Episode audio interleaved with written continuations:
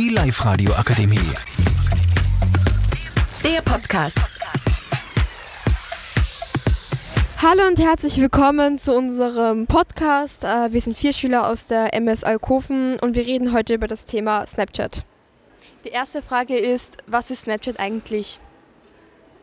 Snapchat ist eine App, die programmiert worden ist, damit Jugendliche äh, lustige Bilder und Videos an Freunde weiterschicken können. Die zweite Frage ist, wie benutzen es Leute eigentlich? Der erste Nachteil ist, dass sehr viele Pädophile bei Snapchat online sind, die Jugendliche belästigen oder sonstiges. Und der zweite Nachteil ist, dass viele kleine Kinder nicht wissen, wie man mit Snapchat umgeht. Die dritte Frage ist, was sind die Vorteile von Snapchat? Also ich finde, eine gute Sache auf Snapchat sind die Jahresrückblicke, weil das einfach schöne Erinnerungen sind äh, bei Familie und Freunde. Ein weiterer Vorteil ist, dass Jugendliche bestimmen können, wen sie auf Snapchat adden und auch leicht wieder Menschen entfernen können, wenn die nicht okay sind.